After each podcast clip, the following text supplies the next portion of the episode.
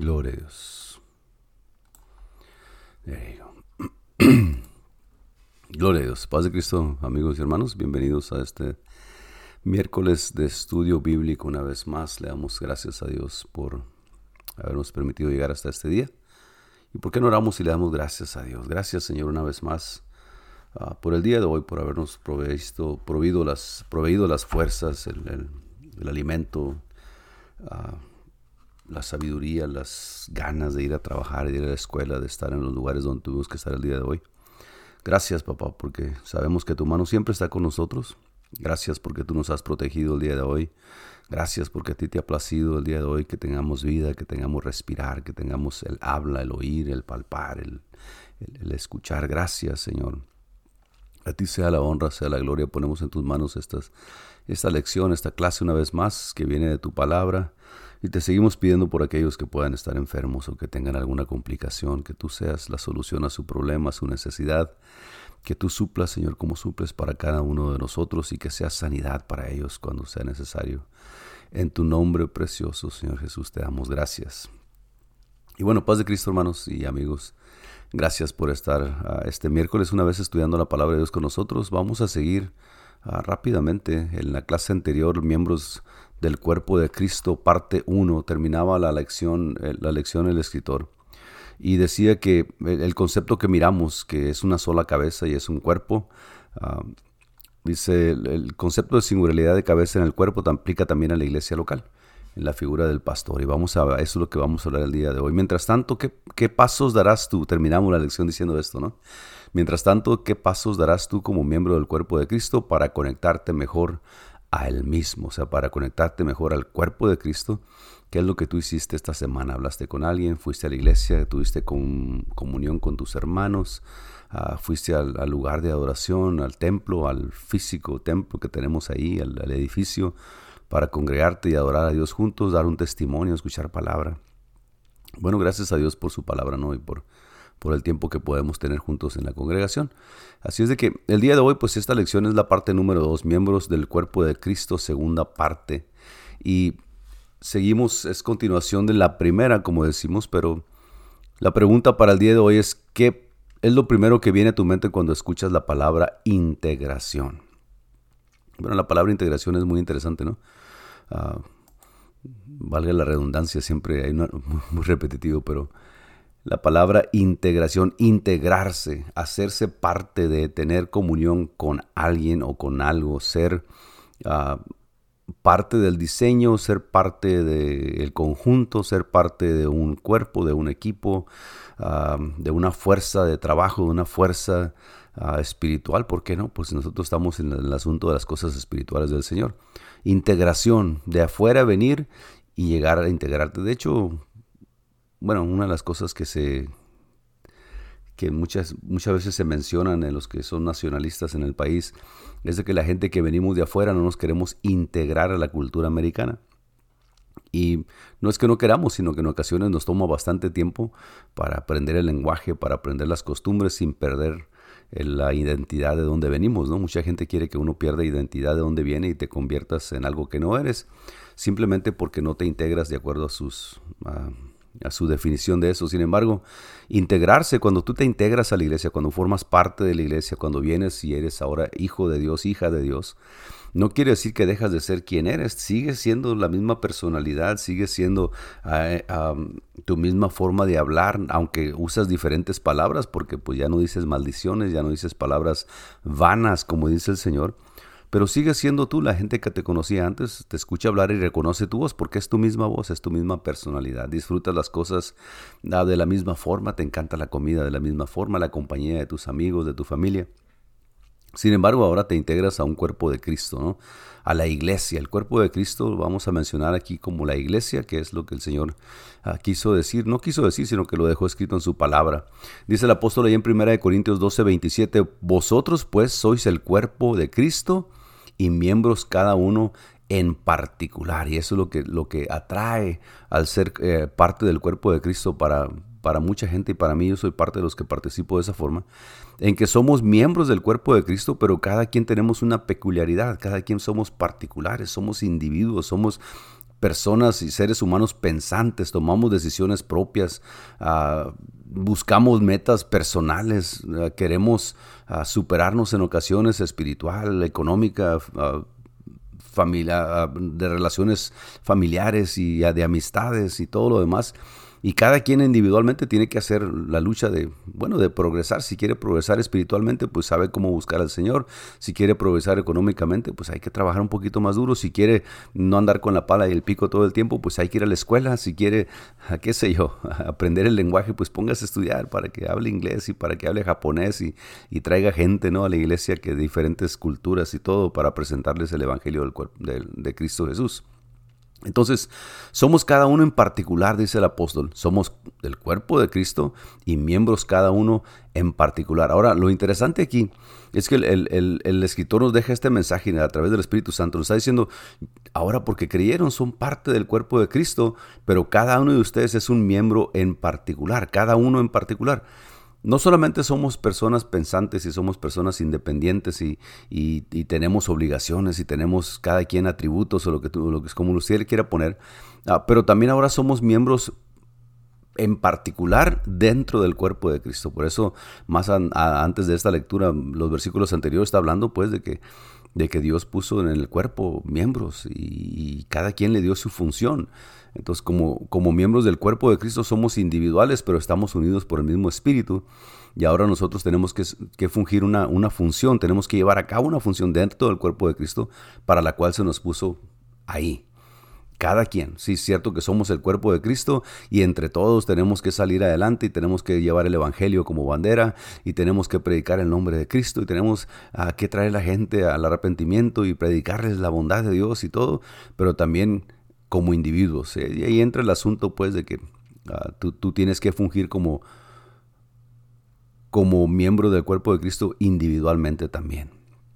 No separado del cuerpo, es lo que leíamos la otra vez, ah, no separado del cuerpo, independiente del cuerpo de Cristo, no, sino un miembro particular dentro del cuerpo de Cristo. Amén. Vamos a entrar entonces a la introducción de este asunto. Dice la introducción, hay solamente una cabeza y un cuerpo que es la iglesia. Una cabeza, esta misma aplicación de cabeza singular puede hacerte con respecto, hacerse con respecto a la iglesia local. Ah, e, esta cabeza y un cuerpo, la iglesia es el cuerpo, Cristo es la cabeza del cuerpo, de la iglesia. Pues ah, curiosamente el día de hoy hay, hay gente que pretende que hay sucesión apostólica y que esa sucesión apostólica pues es Dios mismo, ah, es el representante en la tierra de Dios, pero déjeme decirle que no, la Biblia no habla de eso, aquí solamente vino Cristo y solamente Cristo murió por nosotros y nos dejó la tarea a todos los que creyéramos en Él de compartir su evangelio, de, de seguir adelante con el trabajo de Cristo, cada quien como miembros del cuerpo de Cristo. Entonces dice, existe solamente una cabeza de una congregación, que es el pastor. Entendemos, entendemos que Cristo, como Dios Todopoderoso, es la cabeza de la iglesia. El cuerpo de Cristo está sujeto a la cabeza, que es Cristo. Pero también dentro de las congregaciones individuales, las congregaciones que, ah, que nosotros mencionaríamos, por ejemplo, el día de hoy, la primera iglesia apostólica, asamblea apostólica de la fe en Cristo Jesús en Las Vegas, bueno, pues tiene su pastor y ese pastor es la cabeza de la iglesia. Entonces, existe solamente una cabeza de una congregación que es el pastor, quien está bajo la dirección del Señor, y nosotros creemos que ese pastor es la autoridad humana más alta y ocupa el oficio más alto de la iglesia local. Él recibe su autoridad de su cabeza, que es Cristo. Ah, hay un pastor en la iglesia, no puede haber tres, cuatro, cinco pastores que lleven la batuta, porque entonces ah, se empiezan a hacer las divisiones y cada quien tiene que tener el control de las cosas y cada quien quiere imponer ah, lo que el otro no quiere, uno sí lo quiere, y lo que el otro quiere, uno no lo quiere. Entonces hay solamente un pastor en la congregación. Ciertamente habemos muchos ayudantes y muchos ah, ministros y mucha gente, mujeres, hombres y mujeres que ayudan en el funcionamiento de la iglesia de día a día, de la liturgia de los cultos, ah, del recibimiento de las visitas, de la administración a los niños, a los intermedios, a los jóvenes, a los adultos. Pero solamente dentro de las congregaciones siempre hay un pastor que dice la palabra de Dios que tenemos que honrarlos porque ellos son los que cuidan de nuestras almas. Ellos son los que alimentan a a la manada, son los que alimentan las ovejas, ¿no? son los que dan de comer y eso es palabra de Dios, por eso la importante la predicación en la palabra de Dios en la iglesia, que decíamos el otro día. Ser miembro de un cuerpo obrando en armonía con su cabeza natural, que es el pastor en este caso, estamos hablando de la iglesia, y su cabeza sobrenatural, que es Cristo, es experimentar un sentimiento de seguridad y, seguridad y paz que está por encima de todos los otros. No existe un ejemplo más hermoso del plan perfecto de Dios que una asamblea trabajando junta. Cuando dentro de las congregaciones ah, se lleva a cabo el trabajo ah, con intención, con propósito, con meta, con un fin, y los miembros de esa congregación trabajan porque no solamente a estar animados en hacer algo dentro de la iglesia, pero han entendido el propósito de esa congregación en ese lugar donde usted se encuentre, entonces el trabajo de la obra de Dios va a ser más llevadero, va a ser más productivo, va a ser más eficaz. ¿Por qué? Porque cada quien está haciendo ah, el trabajo que le corresponde. Yo le decía a mi esposa y le he dicho en la iglesia muchas veces de que si cada quien hiciera lo que le toca en el lugar donde esté, en el trabajo, en la escuela, en el gobierno, en la iglesia, si cada quien hiciéramos que nos, lo que nos toca, solamente lo que nos toca, no más de lo que nos toca, pero, pero si hiciéramos lo, que a cada quien se le designa, pues oiga, todo caminaría mucho más fácil, mucho más bien, mucho más a tiempo, mucho más ah, productivo y efectivo todo lo que se haga, ¿no? Entonces dentro de la iglesia, el ejemplo que, que se da, pues es, el, es que una asamblea, una congregación trabaje junta. ¿Por qué? Porque así como usted quiere que su cuerpo trabaje en, unidad, en unión cada uno de sus miembros en su cuerpo físico, así también dentro de la congregación, pues es necesario, ¿no? Es el ejemplo del plan de Dios, que cada congregación ah, trabaje como Dios la ha establecido y como debe de. En Efesios 4, 15 al 16, que leímos en la lección anterior, describe la madurez y progreso espiritual que resulta de una iglesia que obra como un cuerpo bajo el ministro y bajo Dios, una iglesia plena de satisfacción y gozo. Cuando la iglesia funciona, se sujeta a las autoridades superiores, cuando la iglesia ah, es, tiene un plan, tiene una meta, está trabajando para, para llegar a algún, a, completar algún, a llegar a la meta que se ha propuesto, ya sea económica, sea de evangelismo, sea social, ah, sea de construcción, sea de renovación, sea de, qué sé yo, de tener cuidado de las cosas aún. Ah, si nosotros trabajamos para ese fin, entonces es muy probable y con la ayuda de Dios que todo va a salir bien una iglesia plena, llena de satisfacción y gozo. Sí, porque en la iglesia, los miembros de la iglesia se gozan cuando, ah, cuando hay lo necesario dentro de la congregación en, el asunto material, por decir así, que no hace falta instrumentos, que no hace falta material para los niños, que hay un lugar adecuado para ellos, para los juniors, para los jóvenes.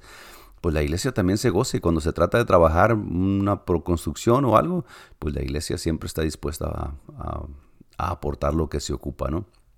Entonces, en el asunto espiritual, obviamente, cuando la iglesia, el corazón de la iglesia está en el evangelismo y está en la obediencia a la palabra de Dios, pues vienen las bendiciones, viene la gente que se convierte, aumenta el cuerpo de Cristo ah, y más gente es alcanzada por el evangelio y por ende Dios es glorificado, como hemos dicho muchas veces que dice la palabra de Dios, que cuando un pecador se arrepiente, el nombre de Dios es glorificado.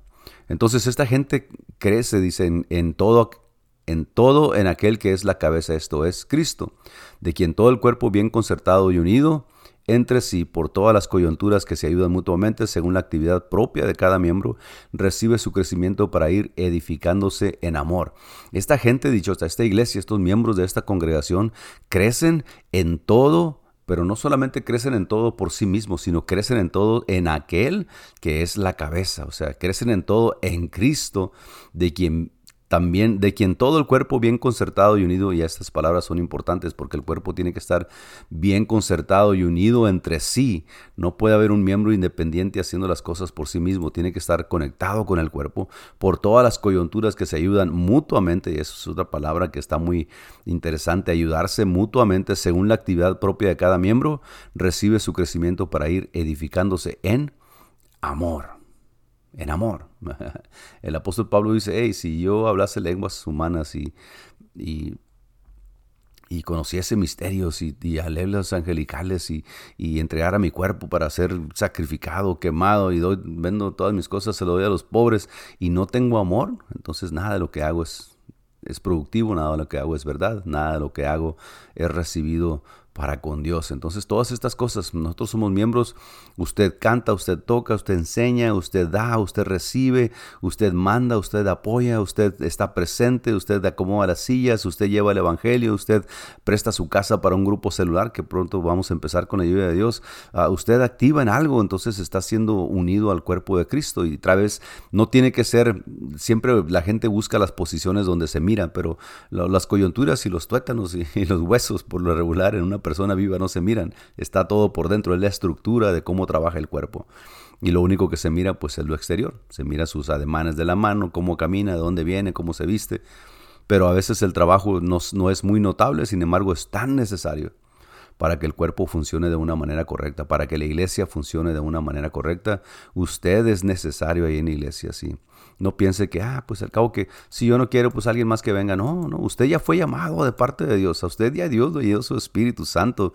Usted tiene una, una cualidad tremenda que no tiene la gente que no conoce a Cristo. Usted ha conocido al Salvador y Dios lo ha puesto en un lugar para que sea de bendición para alguien más, que sea solamente un conducto para lo que Dios quiera hacer a través de usted ya sea para el beneficio de la iglesia o sea para el beneficio de algún incrédulo, de alguna incrédula que esté escuchando la palabra de Dios y por la misericordia de Dios alcance el perdón de Cristo, ¿no? Entonces, puede pasar una bendición a través de usted. Usted recibe palabra de Dios en la iglesia y luego al siguiente día en el trabajo Dios le recuerda esas palabras que fueron dichas por el predicador y usted comparte con esa persona que le estaba diciendo cómo su matrimonio se está destruyendo, cómo sus hijos andan aquí, andan allá, cómo está batallando con su padre, con su madre, cómo al vecino, cómo y usted le da palabra que recibió. Somos solamente un conducto.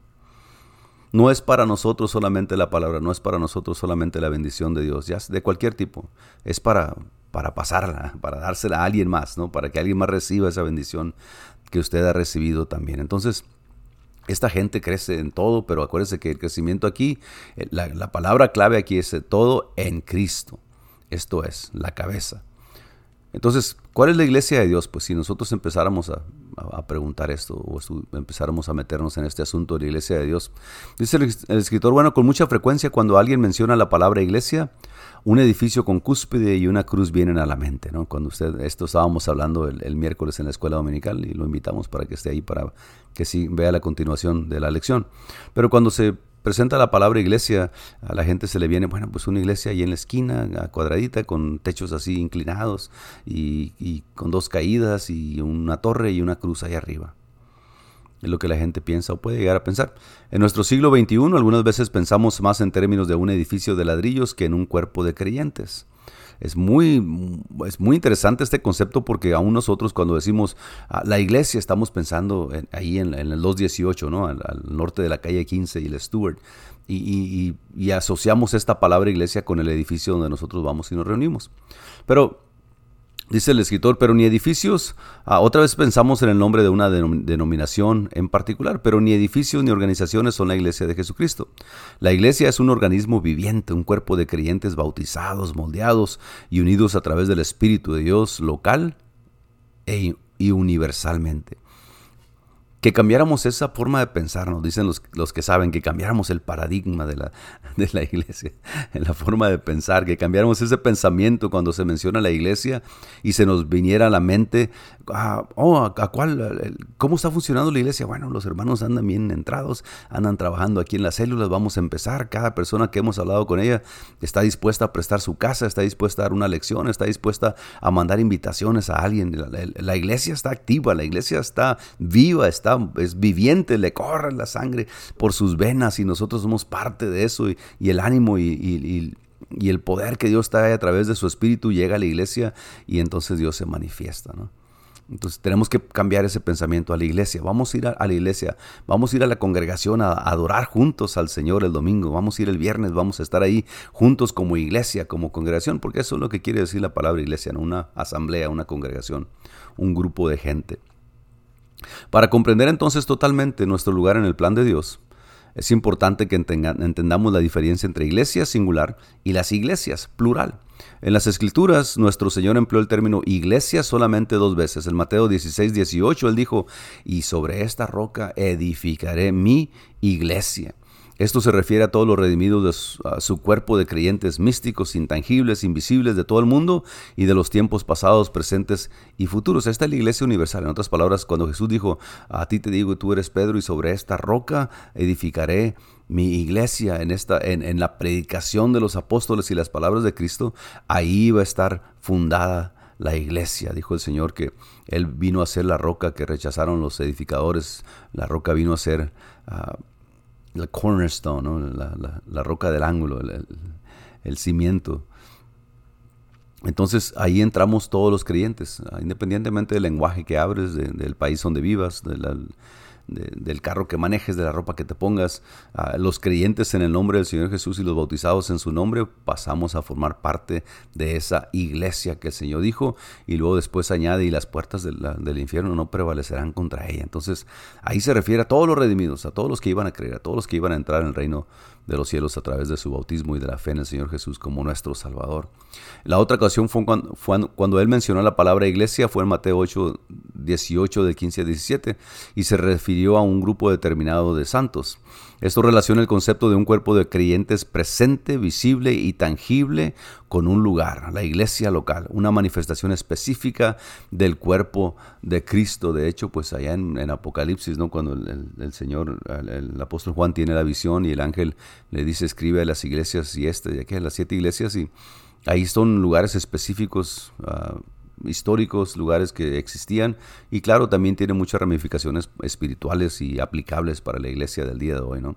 Ah, que ese, puede ser un estudio completamente separado. Pero también el Señor se refirió a la gente en, un, en, un, lugar específico, en un lugar local, por decir así, en la iglesia. Los apóstoles enseñaron cómo manejar una iglesia, cómo llevar el orden en la iglesia, cómo ah, impartir disciplina, enseñanza ah, dentro de las congregaciones. Era, necesario en aquel tiempo y sigue siendo necesario el día de hoy. Entonces esta es la única iglesia de la que tú puedes hacerte parte de una manera práctica. ¿Cuál? Una iglesia local. Ya, ya te bautizas, crees en el nombre de Jesús, te arrepientes, te bautizas y pasas a, eh, llegas a ser hijo de Dios, hija de Dios, y pasas a formar parte de la iglesia universal de Cristo, del cuerpo de Cristo. Pero también es necesario que tengas una iglesia local donde tú te congregues para que Dios a través de su misericordia y su Espíritu Santo te pueda usar para que puedas ser útil en el reino de Dios. Ah, no te bautices. La, recomendación pues es no te bautices y, te alejes y te vayas y, te metas ahí en tu cuarto porque pues el diablo más fácil, alejado de los creyentes, vuelves a los mismos, a los mismos hábitos en ocasiones, a los mismos amigos, las mismas amistades y en ocasiones las amistades son más fuertes que, que la convicción que Dios te ha dado, ¿no? Es cuando dice la parábola del sembrador, que reciben gozosos el evangelio y la palabra y después cuando están allá solos el diablo viene y les roba lo que, lo que Dios les dio para su corazón. Entonces, ah, la iglesia local es donde existe gente real con necesidades reales y esto es bien importante y el único lugar donde, donde ministerio y crecimiento real pueden ocurrir. Es importante este pasaje porque la iglesia ah, ah, real, la iglesia tangible, la iglesia física, sí, ahí el local es donde te juntas, ese edificio donde, donde llegan todos los hermanos y las hermanas, los hijos de Dios ahí. Es un lugar tangible, donde tú puedes ver la manifestación del Espíritu de Dios a través de la gente. No, no estoy diciendo que puedes ver, vas a ir a sentarte y escuchar a la gente hablar en lenguas y hablar de profecías, no. Estás mirando en un lugar donde hay gente que tiene necesidades, que tiene inquietudes, que tiene preguntas, que tiene ah, batallas, que tiene en ocasiones guerras como tú las estás pasando. Y es gente con la cual te puedes relacionar y puedes escuchar un testimonio de alguien y te puede dar ánimo de cómo Dios ayudó a, fulano o a sutano dentro de la congregación o, en su trabajo o en la escuela. Y, y la fe puede crecer en ti porque tú empiezas a creer, bueno, entonces Dios también puede sacarme de este lugar donde me encuentro, me puede ayudar a sacar la victoria, me puede ayudar a salir de esta situación, me puede ayudar, a, aprendes cómo adorar al Señor, aprendes a amar a los hermanos, aprendes a, tolerar a una y a sobrellevar las cargas uno de los otros, como dice el apóstol, ¿no? Entonces, el lugar físico y literal de una congregación, de una asamblea, es muy importante. ¿sí? Somos parte de la Iglesia Universal de Cristo y, congregaciones, pues hay miles ahora el día de hoy y y qué sé yo, denominaciones y organizaciones, hay un montón. El pastor siempre nos ha dicho, y, yo siempre he tenido esa creencia desde que estaba chico, de que, de que busca un lugar donde, donde se predique la palabra de Dios, donde el nombre de Cristo sea lo principal, donde se, se predique su bautismo en su nombre. Ah, muchas iglesias pues ya quitaron el bautismo del nombre de Jesucristo, no lo creen, dicen que es irrelevante innecesario el día de hoy pero lo que yo sí miro en la palabra de Dios es de que fue necesario para los apóstoles, para el crecimiento de la iglesia, para los nuevos convertidos, para los que querían ser parte del cuerpo de Cristo en la iglesia primitiva. Bueno, sigue siendo vigente el día de hoy porque todavía no viene el Señor por su iglesia. Y lo único que está pasando es que te está dando oportunidad para que te arrepientas y te bautices en su nombre, ¿no? Entonces, hasta que no nos demos cuenta de que somos un órgano, que somos un órgano activo, somos miembros de un cuerpo actual y visible, no podemos relacionarnos apropiadamente con Cristo o con los que constituyen su iglesia. En otras palabras, ah, no nos podemos relacionar, no podemos... Ah, una de las cosas que yo encuentro muy interesante y, que creo que es muy importante dentro de, la asamblea, eh, para que tú pertenezcas a, una, asamblea, a una congregación, ah, y es de que, de que te haces accountable, ah, te haces responsable delante de la gente. Pues hay gente que, te puede corregir, que te puede ayudar, que te puede instruir. Hay gente que te va a perdonar, hay gente a la cual tú tienes que perdonar, hay gente a la cual tú puedes enseñar más adelante. Y si ya estás ahí, hay gente que tú ya estás enseñando, dándole ejemplo entre más tiempo pasa y mayor te haces, más experiencia tienes en el Señor, más has mirado cómo el Señor es el que pone y levanta y quita y da. El Señor es el que hace todo y, esa, esa fe y esa convicción y ese testimonio que tú has creado por la fe en el Señor le va a servir a alguien más, alguien más que vaya a la iglesia, sea de los chamaquitos, de los jóvenes que están creciendo, de los matrimonios nuevos que están llegando a la iglesia o que se están casando ahí, de los hijos que están pariendo las hermanas, y tú, tú pasas a ser de, un creyente que en lugar de estar alejado de, del cuerpo de Cristo, ahora pasas a ser miembro del, del, cuerpo de Cristo, pero en un lugar local donde tú puedes participar, donde puedes ayudar. Y eso es, eso es lo más importante en una congregación, ser de ayuda para alguien o para algo. Entonces, todo creyente tiene que estar, perdón, alguien que piense que es miembro del cuerpo de Cristo sin pertenecer a una iglesia local de un modo significativo, infiere o da a entender que Él es un órgano independiente de un cuerpo. Y la palabra de Dios no habla así, dice que somos miembros todos unidos a la cabeza, ¿no? Uno, unidos unos a otros y la cabeza del cuerpo viene siendo Cristo. Esto no solo es lógicamente ridículo, dice el escritor, sino totalmente contra la Biblia. Todo creyente tiene que estar propiamente relacionado con una iglesia local que cree y que predica la verdad. ¿Por qué? El, día de hoy ah, hay mucha gente que piensa que no tienes que estar sujeto a ningún pastor, nadie te puede decir nada, tú tienes, puedes hacer lo que quieras y vas a donde quieras y hablas como quieras y te vistes como quieras y bueno, como quieras, ¿no? Eso, eso es la, el, trending de hoy, es lo que la gente busca el día de hoy. Pero la palabra de Dios sigue diciendo y, muy acertadamente, porque así fue verdad para los primitivos ah, en la iglesia y sigue siendo verdad para nosotros, que nosotros tenemos que ser miembros útiles en el cuerpo de Cristo. Y sí, hay mucha gente que no le gusta estar en alguna congregación, hay mucha gente que no quiere, no, estas organizaciones son ah, de los hombres y, no tiene nada de iglesia. Bueno, pues depende en qué iglesia estés, ¿no? Pero si es una iglesia que el centro de la iglesia es Cristo y todo se mueve alrededor de Cristo, entonces Cristo es el que lleva el liderazgo ahí. Cristo es el que trae palabra, Cristo es el que viene con la sanidad, que da dones, que administra a través de su Espíritu Santo a la gente. Entonces todo creyente tiene que estar propiamente relacionado con una iglesia local que cree y predica la verdad. Esto no es para que tú estés parado en tus convicciones, esto es ah, que ya debes estar ahí, pero también esto es para ser útiles en el cuerpo de Cristo, para la obra del Evangelio, para la obra del reino de Dios te unes, tú solo puedes hacer muchas cosas, es cierto, tú solo puedes darle de comer a un pobre, a muchos tal vez, pero ¿qué tal si te unes con 20 gentes, con 100 gentes que piensan y creen lo mismo que tú, tienen la misma convicción? ¿Cuánto no se puede hacer cuando estamos unidos, no? Entonces, esa es la intención del escritor y de Cristo cuando dijo que nosotros pasaríamos a ser sus hijos. Entonces los colaborador, colaboradores, perdón, así como tu iglesia local colabora con la obra de Dios en su propia ciudad, también lo hacen en programas de distrito. Por ejemplo, esta es la forma en que está organizada nuestra, nuestra asamblea, la organización a la cual pertenecemos. Y siempre tiene que ponerse el caveat del cuidado de decir que la asamblea no es la iglesia del Señor única, es, es, una, es parte del cuerpo de Cristo. Obviamente que la asamblea no, puede, no podemos decir que esta, esta es la iglesia del Cristo y, de Cristo y es la única iglesia, porque si no estaríamos como la competencia que si no pasas por ahí no puedes entrar al reino de los cielos. Y la predicación del Evangelio no es de una congregación de una iglesia, la predicación es de Cristo. Él hizo todo por nosotros. Tienes que tener eso en cuenta, ¿no? Pero dice el escritor, pues, ah, Así como tu iglesia local colabora con, con, la obra de Dios en su propia ciudad, ciudad, también lo hacen programas de distrito. Nosotros estamos organizados de esa forma, pues. Esto incluye confraternidades, campamentos, convenciones, donde santos y ministros de muchas otras asambleas locales se congregan para adorar, lograr una visión más amplia y dar mayor avance a la obra del Señor. La importancia de atender nosotros como miembros, uh, en esta ocasión de la Segunda Iglesia Apostólica, Asamblea Apostólica de la Fe en Cristo Jesús en Las Vegas, cuando hay un programa de sector, apoyar.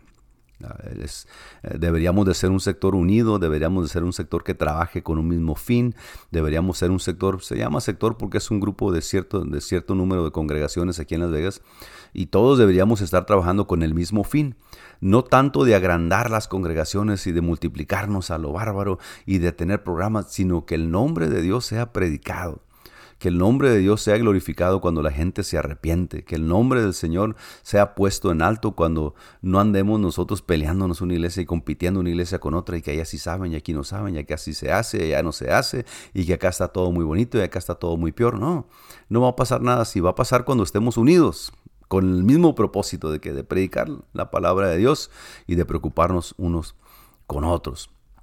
Entonces, dice el escritor, pues que una iglesia individual no puede cubrir mucha cantidad de áreas por sí sola, pero cuando se asocia con otras asambleas iguales, los esfuerzos se vuelven muy efectivos. Esta es la razón por la que tu iglesia forma local forma parte de distritos y programas nacionales e internacionales. Acabamos de tener un culto de flor azul ahí en Indio el mes pasado y siempre trae alegría y, cómo, cómo levanten ánimo mirar que el trabajo que se hace en ocasiones locales para Flor Azul se juntan dinero, las hermanas trabajan duro todo el año o aportan a sus posibilidades y ir a escuchar eh, misioneros, ir a escuchar testimonios de cómo el Señor está trabajando y cómo su, sí, su dinero, su, economía que usted aporta ayuda para que ellos puedan seguir predicando el, el, nombre del Señor, ¿no?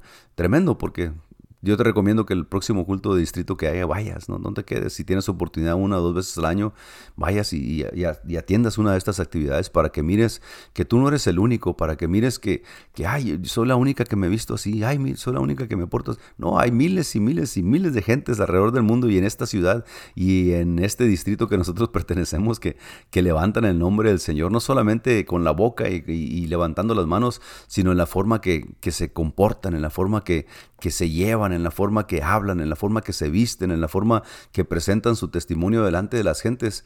El nombre del Señor también es predicado de esa forma, ¿no? No te dé vergüenza, don't be ashamed of it. No te dé vergüenza. ¿Por qué? Darle vergüenza es como decir un judío, darle vergüenza que es judío y que tiene que negar su nacionalidad, ¿no? Ellos, ellos aunque no sigan la ley a todo, al 90, al 100%, ellos siempre se identifican, esa es su identidad. Nosotros tenemos nuestra propia identidad y si, y si somos diferentes que las demás organizaciones religiosas o qué sé yo, pues qué, así es como hemos nosotros entendido la doctrina del Señor y su palabra y así es como nosotros la creemos y tenemos que vivirla también, ¿no? Esta es la razón por la que tu iglesia forma parte de distritos y programas nacionales e internacionales. Las iglesias locales son animadas a participar con otras asambleas de fe preciosa e igual, no solo a nivel de distrito, sino también a nivel nacional y mundial. Por eso mismo, cada dos años celebramos una convención general internacional en que santos y ministros de todas partes de América y del mundo se reúnen para adorar juntos a Dios, que por cierto se está acercando unas cuantas semanas más uh, allá en Long Beach. Si estás planeando ir, los que puedan ir, los que no podemos ir por caso del trabajo, pues a ver si el próximo año estamos ahí, ¿no?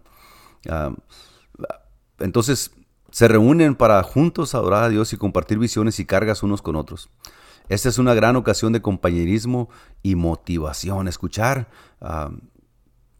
testimonios de gente, aunque no sean misioneros, aunque no sean ah, alguien que venga del extranjero, pero en ocasiones escuchar testimonios de, de, la hermana que se sienta a comer contigo ahí en la cocina o ahí en el restaurante donde van, escuchar un testimonio de un hermano, de un joven, de alguien que Dios ha hecho algo con ellos, levanta el ánimo a la gente y se da cuenta que verdaderamente no estamos solos en esta ciudad. Estamos en la ciudad del pecado, le llama el mundo, pero nosotros sabemos que es una bendición estar aquí porque aquí es donde estamos sirviendo a Cristo.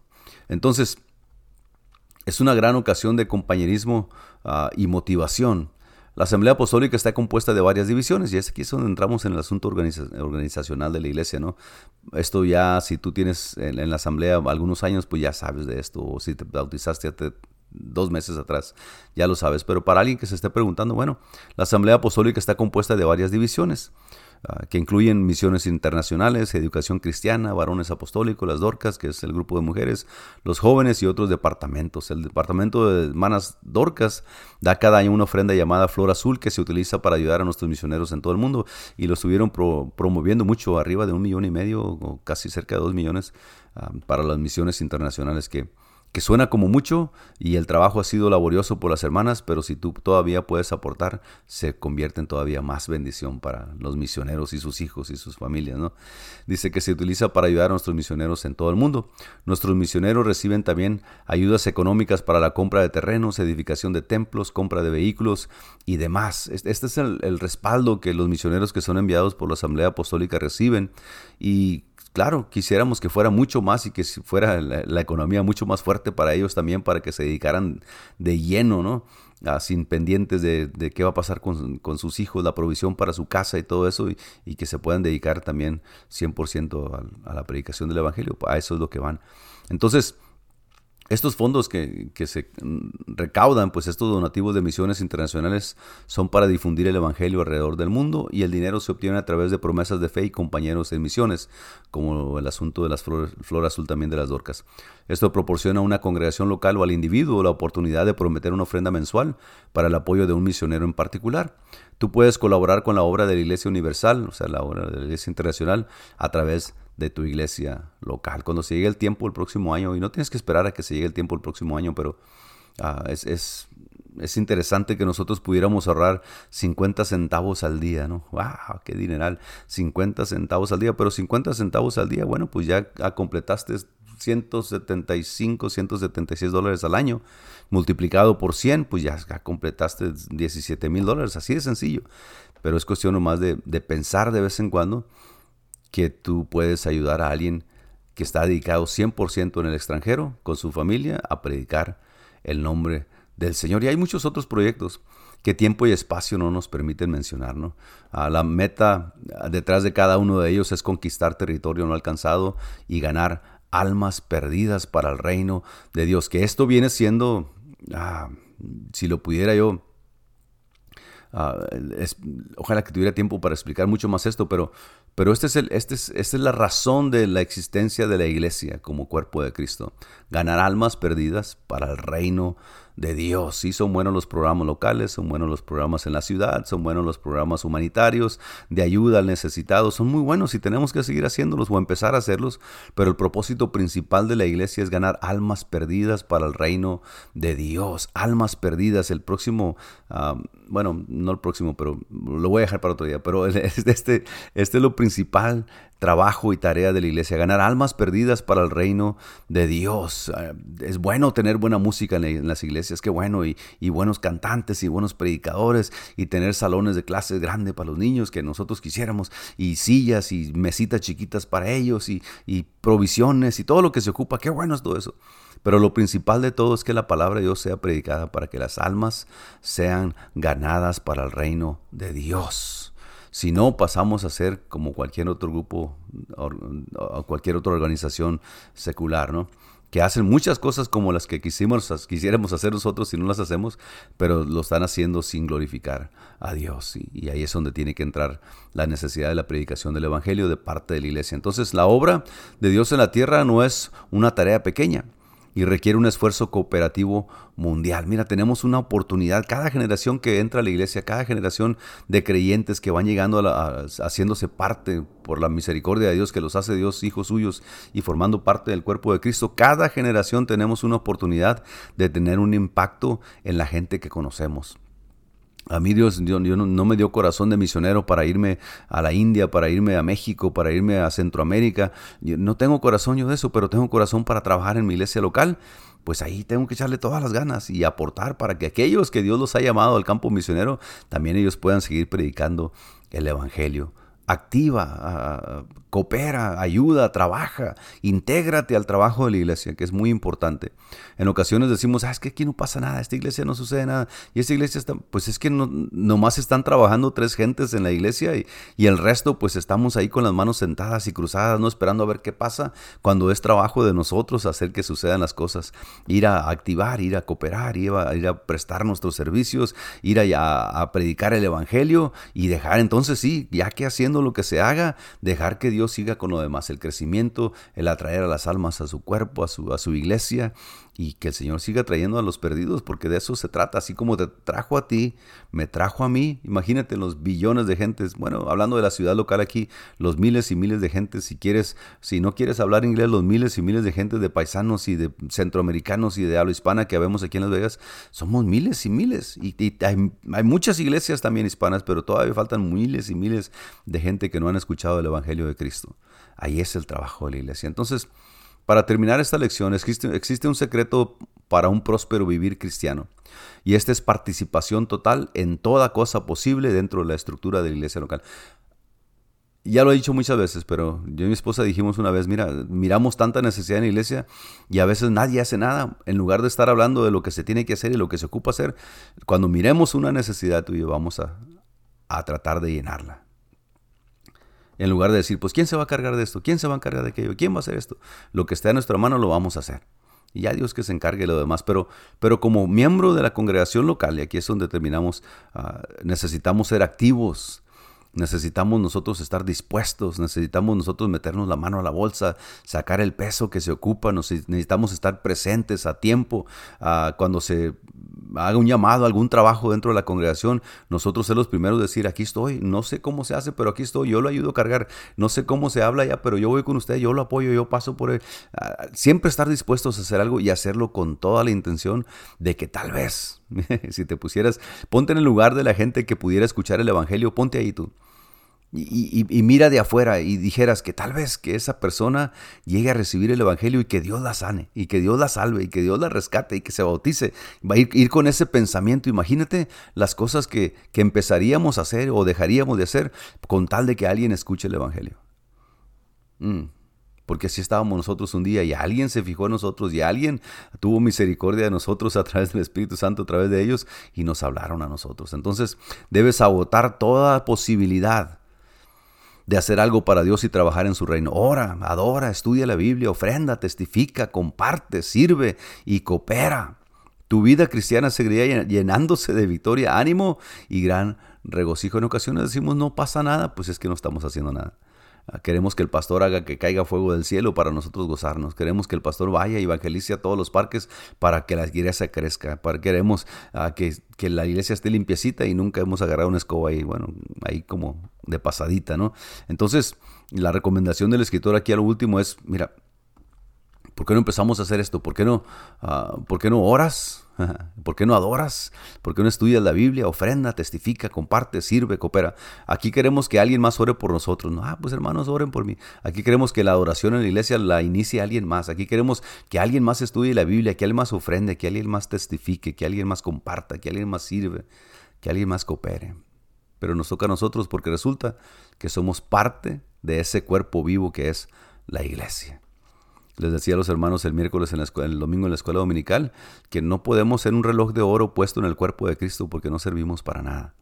Nomás se mira bonito y reluce muy bien, unos zapatos de piel bien arregladitos, unas zapatillas, un vestido, un traje, una corbatita, un peinado, eso no sirve de nada. El, cuerpo de Cristo es activo, esos son puras ah, como la hermana Betancio me, recordó la palabra ah, y ya se me olvidó, pero son, son puros, ah, iba a decir utensilios, pero son solamente cosas que relucen, pero que si se dejan a un lado puestas ahí no tienen vida, no sirven de nada. Accesorios, y me acordé, gracias hermana Betancio, me recordé de lo que usted me dijo. Accesorios, somos solamente un accesorio ahí. Somos una ventana puesta ahí en iglesia que nomás está ahí. Somos un, un pedazo de alfombra, somos una silla muy cómoda, somos, pero que en sí no tienen vida ponte a trabajar, ponte a orar, ponte a estudiar la Biblia, ofrenda, testifica, estoy leyendo otra vez, yo sé, comparte, sirve, coopera. Tu vida cristiana seguirá llenándose de victoria, ánimo y gran regocijo. Y cuando las cosas no funcionan y no dan el resultado que nosotros quisiéramos, no es tiempo de bajar la guardia y no es tiempo de irse a tirar a llorar allá porque nada sirve. No, es tiempo de, doblar rodillo otra vez y pedir dirección a Dios y volver a empezar con ánimo, con ánimo nuevo, ¿no? con ánimo voluntario. Ya para terminar entonces la pregunta del final de la clase, ¿qué pasos darás en los próximos días para ser un miembro cada vez más funcional y mejor integrado en tu iglesia. Esta palabra que no se te olvide, integrado. Si no te ha pasado todavía, si no lo has hecho esta semana, ¿qué puedo hacer yo para integrarme a la iglesia, para ser parte de esta iglesia viviente, que no es ese edificio donde estamos, es el cuerpo de Cristo, es cada uno de los hermanos, cada una de las hermanas que pertenecen a la iglesia, al cuerpo de Cristo, que hacemos que la iglesia sea una entidad viviente. ¿Qué voy a hacer? Este, este, esta semana? ¿Qué voy a hacer de aquí al viernes, de aquí al domingo para integrarme más a la iglesia? Pues con la ayuda de Dios pronto vamos a empezar los grupos celulares y vamos a, necesitar gente que quiera. Y, sí, es gente que quiera, claro. Todos somos útiles en algo y si tú no quieres, pues no quieres pero se va a ocupar gente que quiera, que quiera prestar su casa, que quiera ayunar un día a la semana, que quiera dar el estudio bíblico, que quiera recibir la gente, para cuando ellos vayan a la iglesia, los invitados que usted lleve, nosotros vamos como recibirlos en iglesia también y ser útiles no solamente en el cuerpo funcional y, y orgánico de la iglesia, la vida de la iglesia, pero también en las cosas prácticas que hacemos dentro de la congregación ahí en el templo. ¿no? Así es de que, que el Señor les bendiga, gracias por su atención. Dios les pague, sígase cuidando este viernes en la iglesia, de 7 a 8 tenemos servicio en vivo y están abiertas las puertas. Lleve su máscara y, puede estar sentado ahí junto con alguien. El sábado el programa radial La Voz Apostólica ah, de 7 a 8 y el domingo de 4 a 5, 4.45 la escuela dominical y de 5 a 6, 6 y media el culto de celebración y predicación de la palabra en la tarde. Ahí en el 218 al este de la calle, al norte de la calle 15 y la Stewart cerca del downtown.